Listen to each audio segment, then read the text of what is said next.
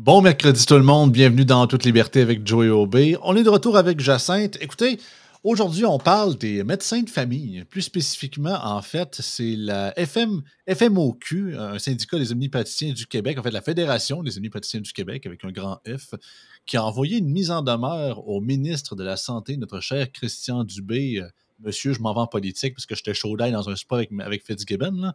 Ouais, ouais, on a su ça cette semaine aussi. Mais non, on ne parle pas nécessairement de, cette, anecdote-là. En fait, on parle de la mise en demeure en question. Puis aussi, euh, Jacinthe a quelques anecdotes, anecdotes, croustillantes à nous jaser sur euh, le fameux, les fameux premiers résultats de ce projet Mammouth en santé, puis la prise de, en charge par les médecins de famille, plus de patients qui sont orphelins ou qui sont sur une liste d'attente, euh, comme beaucoup d'entre nous, pour avoir un médecin de famille. Donc, écoutez, on en parle euh, ce matin dans En toute liberté.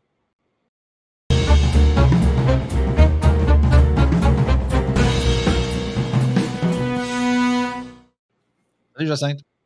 Allô? Oui. Euh, les médecins, écoute, je, vais faire apparaître ça à l'écran tout de suite pour ceux qui nous écoutent en audio. En fait, un article de la presse du, 16 février, fait, donc il y a quelques jours. Les médecins de famille mettent en demeure euh, Christian Dubé de ce que je comprends, j'ai lu l'article au complet, c'est que on... Christian Dubé veut passer un règlement pour forcer les médecins de famille à prendre, parce qu'il y a encore une liste d'attente d'environ 13 000 patients. Euh, il y a des patients orphelins, ou du moins sont, sont, en attente, et ils souhaitent forcer un peu les, médecins omnipaticiens à euh, se les diviser. Et bien sûr, euh, la, raison de la mise en demeure, selon leur président de, de la FMOQ, c'est qu'on n'a jamais été consulté pour ça on nous rentre ça dans la gorge sans, euh, sans en prendre, sans nous avoir au moins demandé notre opinion là-dessus, puis ça n'a pas de bon sens. Fait que, euh, écoute, ils ne sont pas barrés par le dos, euh, comme dirais, c'est pas avec le dos de la cuillère qu'ils font ça, fait qu'ils vont directement avec les gros canons. Qu'est-ce que tu en penses de tout ça? Ben, en fait, c'est qu'il y a 13 000 patients orphelin vulnérable. Le mot vulnérable, est, important parce qu'il y a beaucoup plus de gens qui sont en attente d'avoir un médecin de famille au Québec que 13 000. Il y en a 13 000 qui ont été identifiés comme étant vulnérables. Ça veut dire qu'ils ont déjà des maladies chroniques.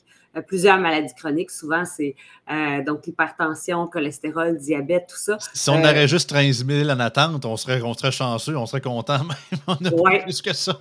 Non, c'est ça, c'est mon, mon excuse, c'est vraiment vulnérable. on parle vraiment de, de sujet critique. Là.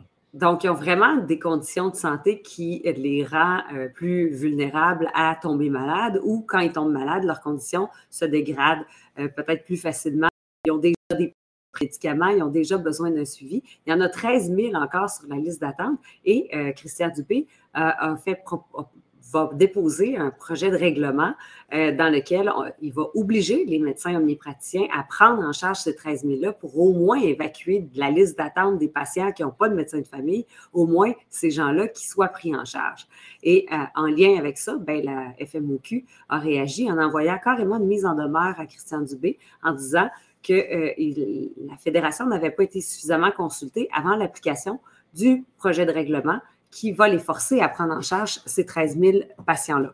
Parce qu'il faut savoir que euh, les patients qui sont en liste d'attente euh, sont déjà, les patients euh, orphelins vulnérables sont déjà évalués selon différents critères par une infirmière qui a pris contact avec eux puis qui, qui a donné un code de priorisation.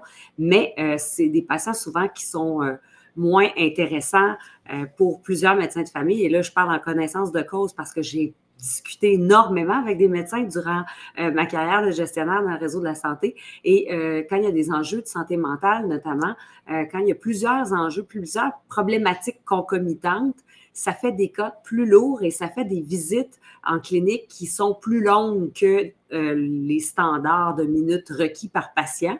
Donc, ça fait des journées moins productives si on y va par nombre de visites dans une journée qu'un médecin Les, rendez-vous, les rendez-vous sont plus longs, donc moins de patients qui ont été pris en charge par jour, vu que c'est des cas plus, euh, plus graves. Oui. Ouais. Et euh, ben, moi, j'ai déjà supervisé euh, des infirmières qui géraient cette liste d'attente-là au niveau régional. Puis des, des infirmières qui me disaient Ah, docteur Untel, il n'en prend plus de cas de santé mentale, il n'en veut plus. donc, les médecins avaient le loisir, finalement, de dire à l'infirmière ben, tu sais, ce genre de cas-là, tu m'en envoies plus, j'en veux je peux bien prendre en charge de nouveaux patients, mais envoie-moi des cas euh, qui n'ont pas cette particularité-là. Euh, donc, Christian Dubé a voulu s'attaquer à ça, mais en le faisant sans, au dire de la FMOQ, sans les consulter. Donc, la semaine passée, la FMOQ envoie finalement sa mise en demeure à Christian Dubé. Et aujourd'hui, mardi 20 février, parce que on a préenregistré la capsule, je suis obligée de le dire. Oui, on a le 20. Christian Dubé annonçait des mesures pour finalement peut-être tenter de calmer le jeu. Euh, il, lance un os au gros au, méchant chien-chien. Puis c'est ça, encore article de la presse d'aujourd'hui, en fait. Québec coupe dans la paperasse. En gros, ce qu'on nous dit ici, c'est qu'on parle de deux formulaires. Euh, c'est de la vraie paperasse. Ça, c'est pas, pas un faux titre. C'est pas de la, désinformation. C'est. Euh, regarde, on va, le dire, c'est deux, deux pas dans la bonne direction. C'est que c'est deux formulaires qui prenaient beaucoup de temps à remplir, qui étaient quasiment des, je ne vais pas dire des duplicats, mais je me demande encore pourquoi euh, ça se faisait parce qu'il expliquait qu'il y avait un autre, je pense que c'est un psychologue ou travailleur social relié à un patient pour X raison qui faisait quasiment le même formulaire de son côté parce que ah, quand on dit qu'il n'y a pas de gras, hein, on dit Ah, mais. Ben, c'est ça. Ces deux mesures-là que Christian Dubé annonce aujourd'hui, bon, ça, vise certainement à calmer le jeu, mais ça vise aussi à dénouer des impasses dans le réseau, qui sont super positives. Mais c'est à se demander comment ça qu'on n'a pas fait ça avant. La première mesure, c'est qu'on va donner l'autonomie aux médecins de décider lorsqu'un patient est suivi par la CNESST, euh, quand, donc quand il y a eu un accident de travail, puis qu'il y a des visites requises chez le médecin les visites sont requises par la CNESST. Euh, donc, cette proposition-là de Christian Dubé aujourd'hui permettra au médecin de décider quand est-ce que je revois le patient. Donc, il s'est blessé au dos sur son lieu de travail, il y a des indemnités de la CNESST, je le vois maintenant et je, comme médecin, décide que je vais le revoir dans 8, dans 10, dans 12 semaines. Alors qu'auparavant, donc, avant cette proposition-là d'aujourd'hui, il y avait des délais prescrits par la CNESST. Puis le médecin, même s'il disait dans quatre semaines, tu iras pas mieux, mais on m'oblige à te revoir dans quatre semaines. Fait que le médecin revoyait le patient dans quatre semaines en sachant que le dos, il ne s'améliorera pas en quatre semaines. Ça prend au moins huit semaines, dix semaines de physiothérapie avant qu'on commence à avoir une amélioration. Ça fait des décennies qu'on sait ça, puis il n'y a jamais ben aucun ministre de la Santé dans toutes les 36 millions de réformes qui a jamais osé penser enlever ça. Je trouve ça, regarde, good, c'est good que ça se fasse, on ne crachera pas sur le messager, mais ça montre un petit peu qu'il faut, garder. ça a repris une mise en demeure pour qu'il remette ça en question puis qu'il l'enlève. Hey, quand c'est rendu, il faut quasiment que tu menaces ton propre gouvernement pour qu'il commence à faire sa job du bon bord. C'est quasiment aussi pire qu'un euh, voyons, un chien berger. quand le troupeau s'en va trop loin, là, on amène le chien, puis ça se remet sur le bon, sur sa bonne traque. Là. Mais j'ai l'impression que ça fait longtemps qu'un chien berger, on n'a pas eu. Là. On est plus que dans le champ, on est rendu dans le champ du voisin. c'est, Fait que, tu sais, regarde, bonne nouvelle pour nous autres, bonne nouvelle pour les médecins euh, de ce côté-là. Puis on va enlever de paperasse, mieux ça va être. Surtout qu'on n'arrête pas de dire justement pourquoi il y a tellement d'exode de, médecins au privé. C'est que justement, ils n'ont pas autant de paperasse à faire et bien évidemment, ils, veulent plus opérer davantage, en tout cas pour ceux qui sont euh, chirurgiens. Mais écoute, c'est à la fois positif, mais un peu désolant de voir la situation qu'il faut quasiment menacer à grands coups de fourche le ministère de la Santé pour qu'il y ait des changements conséquents qui se fassent. Oui, puis ça a pris du temps. Là. Ça, c'est pas une situation nouvelle, mais c'est une situation qui fait en sorte qu'il y a combien de gens qui vont chez le médecin parce que c'est requis, mais qui prennent la place d'un rendez-vous de quelqu'un qui aurait vraiment besoin d'aller voir le médecin. Donc, oui, c'est une belle solution, enfin, mais c'est quand même très questionnant de savoir qu'on euh, s'est rendu jusqu'en 2024 pour arriver à assouplir ces règles-là. Franchement, ça confirme ce qu'on dit parfois quand on dit il y a du dégraissage à faire de la machine, puis il y a certainement de l'optimisation à faire. Ça n'est une preuve qu'il y a de l'optimisation à faire. On parle des fois de l'optimisation qu'on devrait faire dans les réseaux de transport en commun. Là, on est en santé, mais peu importe où on est dans l'appareil public, il y a de l'optimisation à faire. Puis ça, ça en est une belle preuve. Euh, je ne sais pas pourquoi ça a pris autant de temps à en arriver là. Qui s'objectait à ça?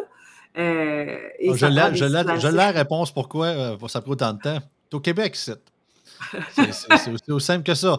Je, je, vais prendre la, la, la, la je vais pas le dire l'allégorie, mais en fait, l'analogie que mon père prenait souvent, c'est que c'est ça. Le, système, c'est trois coups de marteau à côté, un coup de marteau sur le clou. Trois coups de marteau à côté, un coup de marteau sur le clou. C'est ça. C'est que ça. Un peu comme beaucoup de gens nous disent dans le système, ça a toujours été de même. Puis, euh, surtout que tu le ben, Jacinthe, tu, tu le savoir plus que moi. Euh, autant que je sais que tu as encore beaucoup plus d'esprit critique que tes, collègues à l'époque, mais disons que disons que dans le système, pas parlementaire, dans le système gouvernemental, en tant que quand tu es fonctionnaire, disons que la pensée critique et remettre en question le système, c'est tout sauf mis en, en, promotion. Disons que c'est plus le contraire. C'est rentre dans le rang, ferme ta gueule, that's the rules. Et quoi, tu as une nouvelle idée qui serait, qui serait meilleure? Non, c'est pas ça, le syndicat veut pas. C'est. Euh, même si c'est une très bonne idée, puis ça pourrait tout changer, mais ah, c'est qu'est-ce que tu veux. Il faut attendre, faut attendre cinq ans pour ouvrir la, convention collective. Finalement, quand on y arrive, on parlerait de, de salaire, puis on n'aurait pas traité le gouvernement de, quasiment. On, revient en 1850 comme si euh, on travaillerait comme des enfants de 4 ans dans, dans une machine à tisser. Ah, c'est, ça en est désolant parfois. non, non, l'innovation n'est pas du tout encouragée. Sortir des sentiers battus non plus. On a toujours fait ça comme ça. Et, puis quand on décide qu'on veut peut-être changer le système, ben là, on fait des comités, puis on en parle on en parle, puis ça prend le consensus de tout le monde, de 30 personnes qui impliquent 10 directions, plus les médecins, plus les syndicats, plus les professionnels en ci, les professionnels en ça, les cadres intermédiaires, les cadres supérieurs. Finalement, ça prend l'approbation du ministère. Ça finit plus. Ça finit plus. On finit par avoir des espèces de petites mesurettes de solutions, demi-solutions pour, euh, pour peut-être euh, faire progresser euh, d'un millimètre euh, un enjeu qui aurait pu avancer. Mais ça, franchement, il faut saluer cette initiative-là. Ça aurait dû être fait avant, mais oui, bravo, enfin. L'autre mesure dont tu parlais, du formulaire, c'est tous les patients qui quand on a une famille ou quand on, est proche aidant d'une personne âgée qu'on souhaite, on, en, on, en, est rendu à la placer en CHSLD. Euh, il y a une évaluation qui est faite par une travailleuse sociale, mais le médecin avait aussi une évaluation à faire euh, qui prenait environ 50 minutes. 50 euh, et Cette, évaluation-là était comparable à l'évaluation où on venait, finalement mesurer les mêmes éléments. Il y avait, un doublon. Là. Eh oui, par la travailleuse sociale. La travailleuse sociale, c'est l'experte de l'environnement de la personne âgée. C'est elle qui est capable de faire ça. Donc euh, là, on, voulait absolument avoir l'expertise du médecin, mais c'est ça aussi, on est coincé dans nos schèmes où on pense que ça prend tellement l'expertise du médecin pour tout euh, on a centralisé le système de santé autour de la dite expertise du médecin. On le sait tellement, longtemps. Puis, euh, puis, le collège des médecins, ils savent en tabarouette, puis ils veulent pas que ça change. Là, au contraire, ces autres ils ont le gros bout du bâton, c'est le, roi de la montagne. Puis mon but, c'est pas de dire qu'une infirmière est meilleure qu'un médecin. Non. Mais c'est plus au niveau de la complémentarité que ça devrait se faire. Pas genre. Euh, le seigneur, le servant, le fou du roi, le paysan. Ça devrait plus être justement un travail d'équipe que nécessairement ce genre de grade-là. Parce qu'il y a beaucoup de puis même les médecins le disent eux-mêmes. Sans infirmière, les médecins, c'est pas grand-chose. Ou, de, ou de super infirmière ou même de préposés bénéficiaires. Fait que c'est tout un. C'est une, une, fourmilière. Fait qu'à un moment donné, c'est bien beau avoir des, des reines et compagnie, mais c'est ça. Il y a des ouvriers, des ouvrières qui travaillent aussi. Puis bonne chance à René à, à, René à la place si c'était tout seul pour le faire. Oui, oui. Puis j'espère que ça annonce l'ouverture aussi de justement arrêter de consacrer euh, tout par, absolument tout, doit passer par les médecins de famille, par les omnipraticiens. Euh, ça, c'est un début, là, mais il y en a plein d'autres actions comme ça qu'on peut faire, de désengorger le système en s'assurant que les médecins n'ont pas absolument à intervenir dans toutes les étapes d'un processus ou n'ont pas à intervenir absolument euh, dans, dans, tout ce qui concerne la santé. Il y a d'autres professionnels dans le réseau de la santé. et puis, de vouloir créer un goulot d'étranglement comme ça parce qu'il faut absolument que ça passe par un médecin de famille. Euh, il était un bout de temps où je me disais, mais le paiement à l'acte n'aide pas parce qu'ils sont payés à l'acte. Donc, si tu leur enlèves des, alques, des actes, tu leur enlèves du revenu. Mais en même temps, avec des listes d'attente qui finissent plus comme c'est là, même si on enlevait des actes, les listes d'attente font en sorte qu'on a cette garantie-là de continuer à avoir du travail. Donc là, à un moment donné, et où la logique de vouloir absolument protéger chacun des actes euh, réservés aux médecins? Euh, il y, a, beaucoup de travail à faire aussi à ce niveau-là. Là, on n'est pas en tout dans les actes réservés. C'est la question d'un formulaire pour référer, une, pour référer un patient vers un CHSLD donc, ça, ça va déjà désengorger beaucoup. C'est les, questions de suivi médicaux. J'ai parlé de la CNESST, mais c'est aussi pour les assurances, euh, les assurances euh, privées. Donc, si ton assurance employeur, ton assurance privée de ton emploi, une assurance salaire, euh, bon, tu es diagnostiqué en burn-out, en dépression, bien, habituellement, l'assureur demande que tu sois revu aux quatre semaines par ton médecin. Mais là, le médecin pourrait dire, ben moi, moi je je, présume que mon patient euh, nécessite d'être vu dans huit semaines. Quatre semaines, c'est un peu prématuré pour s'attendre à un changement. Donc, on va voir une amélioration dans le calendrier de disponibilité des médecins. Absolument. Écoute, ben, ben, en, parlant de médecin de famille, je pense que tu as, as, une, anecdote assez spéciale à nous raconter, à que tu vas nous faire un préambule un petit peu, parce que regarde, ça, met un lien, parce qu'on parle beaucoup de liste d'attente depuis, depuis la pandémie, ça s'est accentué, autant, autant les opérations, autant les chirurgies, autant que. C'est quasiment le, le, dilemme du système de santé depuis que je suis TQ, les, fameuses listes d'attente pour les, les, médecins de famille. Je me rappelle, tu sais, combien, Jacinthe, de, de, ministres de la Santé nous ont promis un médecin de famille pour chaque Québécois? Puis, euh, il y a des passes de bye-bye qui datent d'il y a 10 ans, puis c'était Gaétan Barrette qui faisait cette promesse-là, fait que ça date pas d'hier. Mais là, justement, les, demandes ont, augmenté, majoritairement parce qu'il y en a beaucoup qui tombent à la retraite. Et souvent, puis on le voit, on en a parlé souvent avec toi, puis également avec Karim, que euh, les nouveaux médecins ne sont pas de la même mentalité que les plus vieilles générations. Souvent, ils prennent moins de patients. Euh, et des fois, ils ne vont pas toujours en région non plus. Fait que ça va créer un certain problème. Fait que, il, y a, un renouvellement de médecins, mais ils en prennent moins. Fait qu'en bout de ligne, on, on, perd de la couverture d'une façon ou d'une autre. Mais toi, ça touche personnellement ta famille.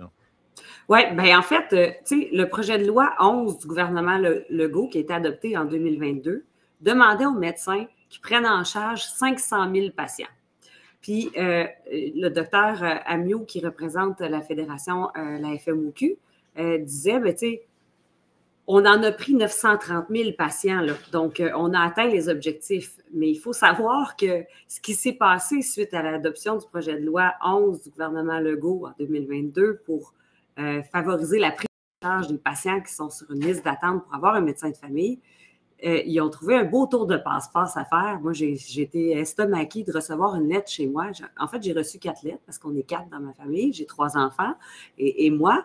Et j'ai reçu une lettre pour chacun de mes enfants et moi qui étions sur une liste d'attente pour avoir accès à un médecin de famille. Ça fait des années qu'on est sur cette liste-là je me suis dit, bon, peut-être que d'ici à ce que je sois très vieille et sur le bord d'être placée en CHSLD, je vais enfin avoir un médecin de famille. Euh, et puis, je reçois cette lettre-là qui me dit, euh, ben, euh, vous avez été pris en charge dans le, dans le cadre de votre, votre demande d'accès à un médecin de famille. vous êtes sur la liste et nous avons le bonheur de vous informer que vous êtes maintenant pris en charge par un GMF. C'est quoi un GMF? C'est un groupe de médecine familiale. Donc, c'est une clinique médicale euh, qui, euh, finalement, a pris en charge mes trois enfants et moi. Et donc, là, ça disait, ah, ben, à l'avenir, vous n'aurez pas de médecin de famille attitré, mais vous avez une clinique médicale attitrée. Hein, je me disais, ah, ben, c'est merveilleux. Dans le fond, euh, ça va faire en sorte que euh, je vais avoir même accès à plus de médecins qu'un seul. Tu sais, je vais avoir accès à tous les médecins de cette clinique-là. C'est quasiment mieux. mais finalement, c'est une fausse prise en charge parce que j'ai eu à m'en servir finalement de cette, euh, ce bénéfice-là ou cet accès-là à ma clinique.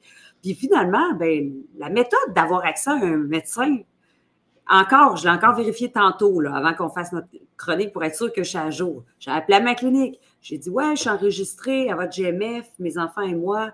Euh, on n'a pas de médecin de famille, mais on est pris en charge par votre GMF. Qu'est-ce que je fais pour voir un médecin?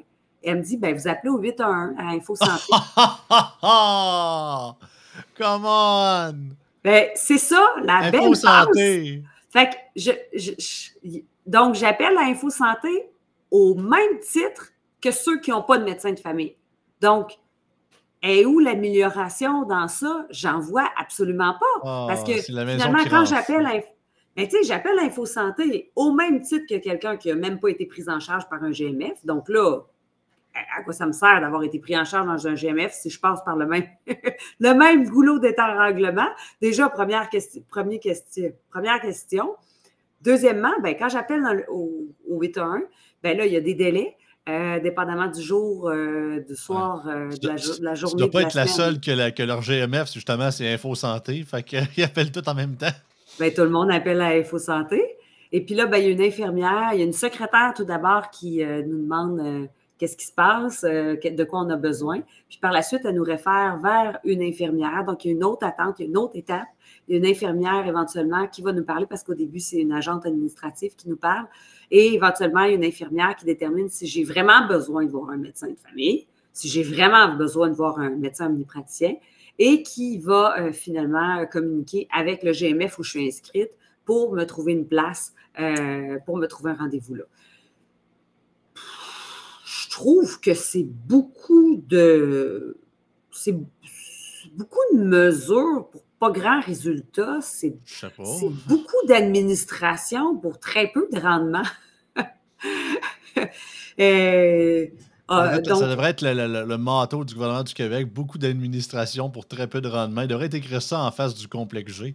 Oui, beaucoup. ah, ça, ça, devrait être même sur les plaques de char.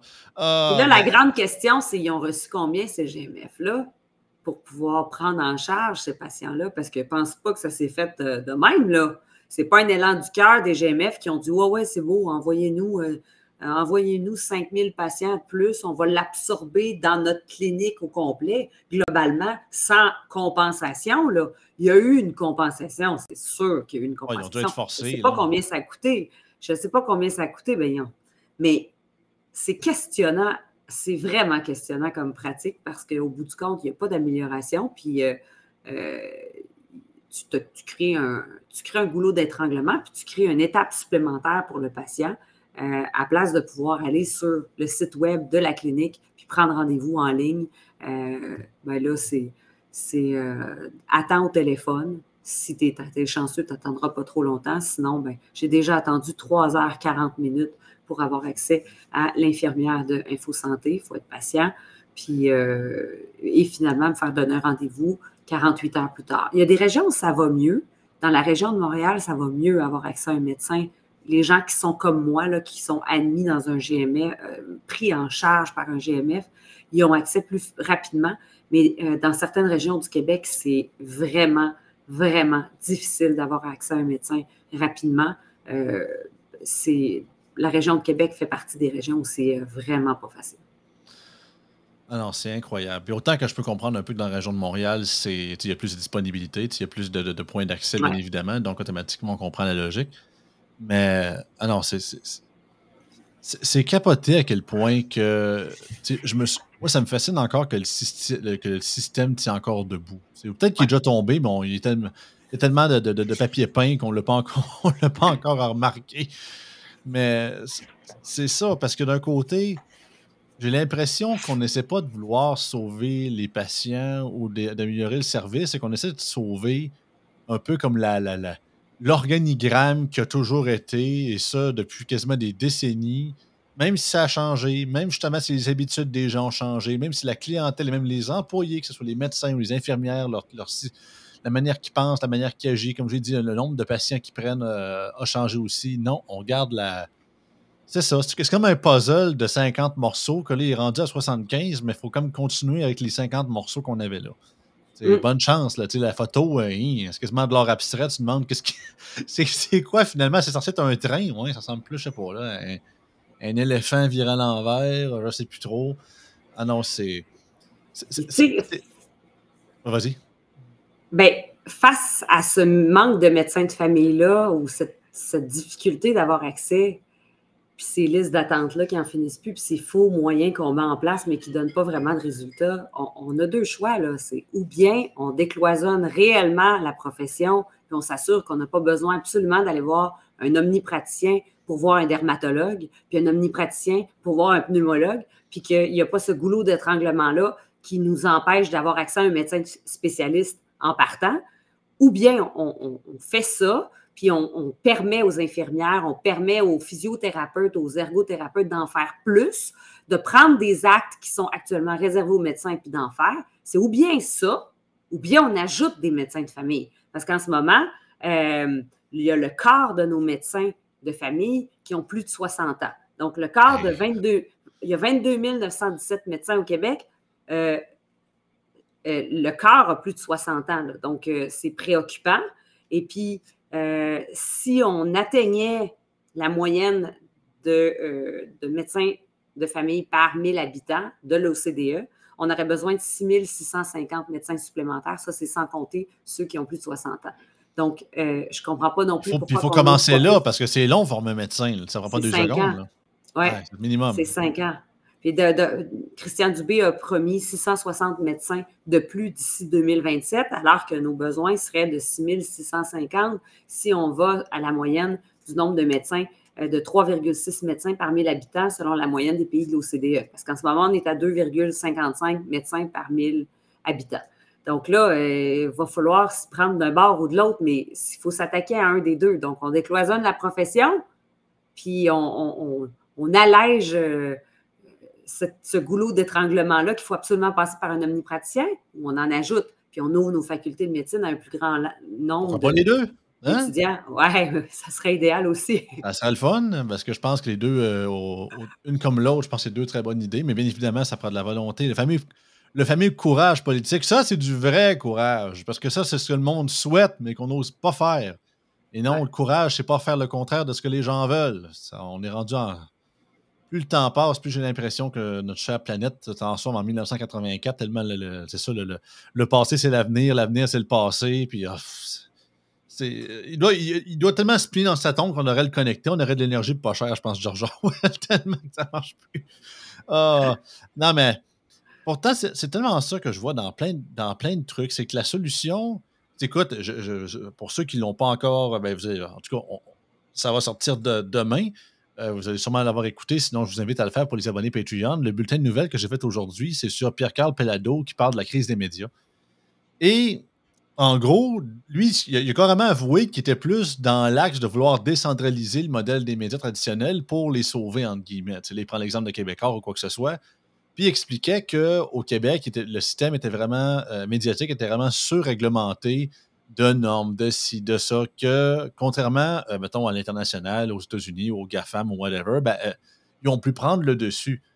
Je me dis, ben, finalement, le problème, c'est pas les GAFAM. Le problème, c'est que justement, on a une province ou un gouvernement fédéral qui a trop réglementé les médias. Et par de fait même, justement, vous avez créé du contenu plate puis poche que le monde n'a pas voulu écouter parce que c'était dull et ça ne les rejoignait pas pantoute. Et en plus, j'assume que ces règles et ces normes-là ont également empêché et restreint beaucoup la créativité de beaucoup de gens qui travaillent dans ce domaine-là, ce qui a empêché à, l'industrie de se renouveler et de, se mettre à jour aux réalités d'aujourd'hui. Après ça, vous vous demandez pourquoi le monde ne sont plus là puis que les GAFAM ramassent autant de pubs. Parce que justement, ils sont rendus ailleurs. Mais la solution n'est pas compliquée. Là. Elle est mm. devant vous. Là. Puis, ah oh non, là, il va falloir tu as dû voir ça euh, ben, ce, matin, Jacinthe, la CSN, on va faire un, éco-taxe pour sauver les médias. Le ci, puis le ça. Puis c'est tellement. On, on est, c'est d'arrêter une, une, discipline olympique de comment tourner autour du pot. c'est à quel point que au lieu on, la connaît la solution. Et là, là oh non, non, on fait, on fait semblant qu'elle n'est pas là, puis on tourne, on tourne, on regarde les murs, on regarde les pans, euh, les de porte, voir c'est pas de quoi là, puis c'est ça. C'est que des fois, j'ai l'impression, comme je disais avec euh, Samuel Rasmussen dans le débrief lundi, c'est que alcoolique anonyme, on est encore à l'étape 1. On ne peut même pas admettre qu'il y a un problème. Ou du moins, on peut-être qu'on l'admet, mais on fait exprès. On, du moins, on fait exprès de vouloir pas trouver la solution, d'essayer de tout sauver. C'est comme justement faire de l'omelette sans casser des œufs. Ouais, mais là, si on est cas de faire un petit trou dans l'œuf puis de, de l'égoutter qui va durer deux semaines, il va venir par se vider, mais on le cassera pas, tu sais. Ouais, mais à un moment donné, c'est pas très, pas très productif, tu sais. Ah ouais, mais au moins l'œuf, il cassera pas. Ça se peut peut-être qu'il va falloir le sacrifier, l'œuf, là. Ah! Hey, méchante hérésie, quand même. Je pense que c'est un peu ça aussi.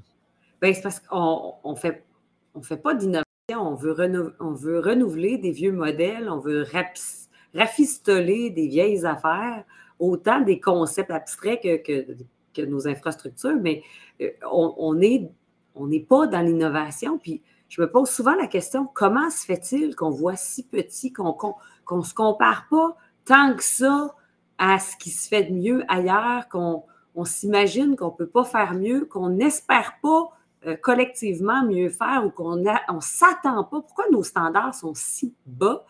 des fois, je me dis, ben, peut-être que les gens ne sortent pas assez c'est vrai que Tu vas en Europe, là, pour, euh, pour 40 euros, tu prends un vol low cost, puis tu changes de pays, puis tu vas voir ce qui se fait dans une autre ville, puis tu reviens super à la maison le soir. Euh, les trains, c'est la même chose. Euh, tu peux te promener d'un pays à l'autre, voir ce qui se fait dans les autres villes. on est confiné ici, peut-être plus qu'ailleurs. Je ne sais pas, les gens qui voyagent, qui sortent, sont les mieux nantis. Il y a peut-être trop de gens qui ne sortent pas. C'est vrai qu'aller voir ce qui se fait à Toronto et à Vancouver avec Via Rail, euh, ça coûte la totale, euh, à moins que tu voyages seul. Mais mm. euh, si tu veux partir en couple, en famille, tu t'en vas pas à Vancouver ou à Toronto. De toute façon, ça va prendre, ça va prendre une éternité. Fait que ça, faut, que tu, faut, que tu, y ailles en avion. Puis là, ben, en avion, on n'a pas de, on n'a pas de tarif abordable parce qu'on on a différentes réglementations, puis ben, ben, ben, ben, ben, des tarifs supplémentaires, des tarifs gouvernementaux, des taxes additionnelles, des taxes spéciales sur le transport aérien qui font en sorte que ça coûte la totale, puis on n'a pas de low cost réel ici. Mais euh, je ne sais pas, je me dis, comment se fait-il qu'on on se contente de si peu, puis que nos standards soient si bas? Euh, j'ai l'impression qu'on va peut-être pas voir assez ailleurs. Ce qui se fait quand je dis on, c'est collectivement, une grande majorité de la population ne va pas voir assez ce qui se fait ailleurs parce que dès que tu sors, dès que tu voyages, euh, tu te rends compte que il faut rehausser nos standards partout en matière de services publics, en matière d'infrastructure, en matière d'économie, en euh, en matière de culture aussi. Franchement, on se contente de peu. Je ne sais pas si mon hypothèse est bonne. Ben, tu as, raison, mais c'est un peu à. Comment je peux dire ça, pas assez l'ouvert, mais en fait, c'est à, géométrie variable. Parce que d'un côté, quand on fait quoi de meilleur, là, puis mettons, ils le disent dans un journal, oh oui, regardez, là, on est le Québec est plus haut que la France pour telle affaire. Des fois, c'est un, un cossin insignifiant. Je n'ai pas d'exemple en tête, mais vous savez ce que je veux dire. Tu sais, mettons, je sais pas, on, on est dans les top fromagers, puis c'est correct, là, mon but, c'est pas de dire que ça vaut rien, mais souvent, c'est des petites affaires comme ça, puis quand c'est vraiment de quoi de nos systèmes, puis on sait qu'on fait de quoi de la chenoute, on dit que là, on ignore le, reste. Et on se compare à l'inverse pour essayer de se consoler au système américain. On dit, ah ben au moins, on paye pas, au moins on tombe pas, euh, on, tombe pas en faillite, on n'a pas à refaire notre hypothèque pour se faire soigner. Fine, puis vous avez raison, c'est vrai qu'on est, on, pourrait être pire que ça. Mais par contre, ça ça n'amène pas une solution non plus. C'est juste pour se consoler, mais en même temps, il faut que ça bouge à un moment donné. Il faut casser les dogmes.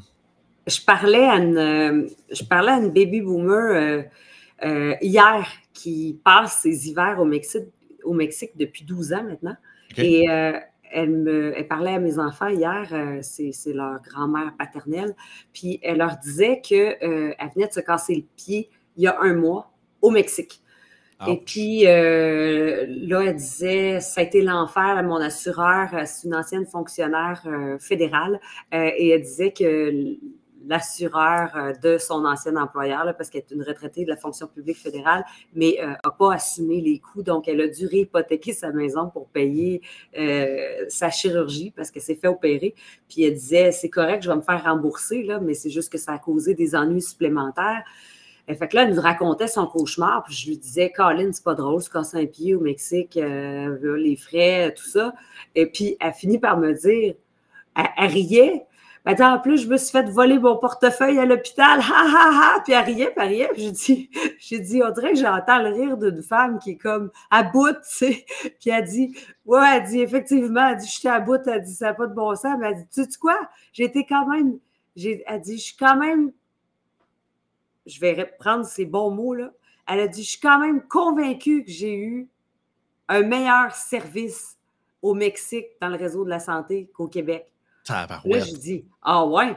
Elle dit Ben écoute, elle dit C'est étrange, mais elle dit J'ai trois amis au Québec qui se sont cassés un membre, eux autres aussi, à peu près dans la même période. elle dit J'ai un ami qui son épaule, il se l'est fracturé. Puis il dit, il était deux semaines avant d'attendre, avant d'avoir accès à sa, à sa chirurgie. Puis il dit J'en ai un autre que c'est sa cheville aussi, qui a attendu trois semaines avant d'avoir sa chirurgie. Elle dit Moi, dans 24 heures, j'étais opérée. Fait qu'elle dit Je suis quand même, malgré tout, euh, contente d'avoir été au Mexique plutôt qu'au Québec. Bon, chaque cas est un cas d'espèce, je le sais bien, peut-être que l'épaule, peut-être que l'autre poignet, c'est des cas isolés, c'est anecdotique. pas, toutes les, pas, les hôpitaux, pas. tous les hôpitaux mexicains volent les portefeuilles, il faut, Mais il reste que son histoire, ou sa, sa perception d'avoir eu un meilleur service en disait long, pareil. Parce que c'est une Québécoise qui habite à Gatineau depuis euh, toute sa vie, puis qui me dit, euh, écoute, euh, malgré, malgré tout ce cafarnaum-là, je suis quand même contente d'avoir été ici parce que j'ai eu l'impression que ça roulait vite. J'ai eu l'impression qu'il n'y avait pas d'attente. J'ai eu l'impression qu'il n'y avait pas de niaisage. c'était complexe, mais ça niaisait pas. Euh, ça aussi, c'est décevant. Tu te dis, crime, on est rendu avec cette perception-là, qui est justifiée ou pas, je ne le sais pas, mais il reste que euh, ça en dit long sur l'état de nos services publics. Ah, absolument. Écoute, Jacinthe, merci beaucoup. C'était vraiment le fun cette semaine.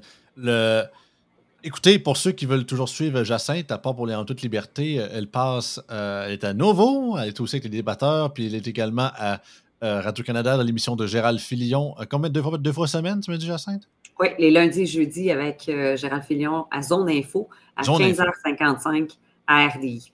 Yes, sir. Fait que, contrairement à ce que certains disent, elle est compétente. Pour ceux qui, pour, ceux qui veulent, comprendre l'inside, peut-être qu'il est fort possible que Yann en parle dans le show d'aujourd'hui. Mais je ne fais pas de garantie. Je n'ai pas encore parlé de ça encore dans le temps que j'enregistre. Mais alors, c'est assez spécial. Écoute, Jacinthe, merci beaucoup. On se revoit la semaine prochaine pour un autre épisode Dans toute liberté. Yes. Merci.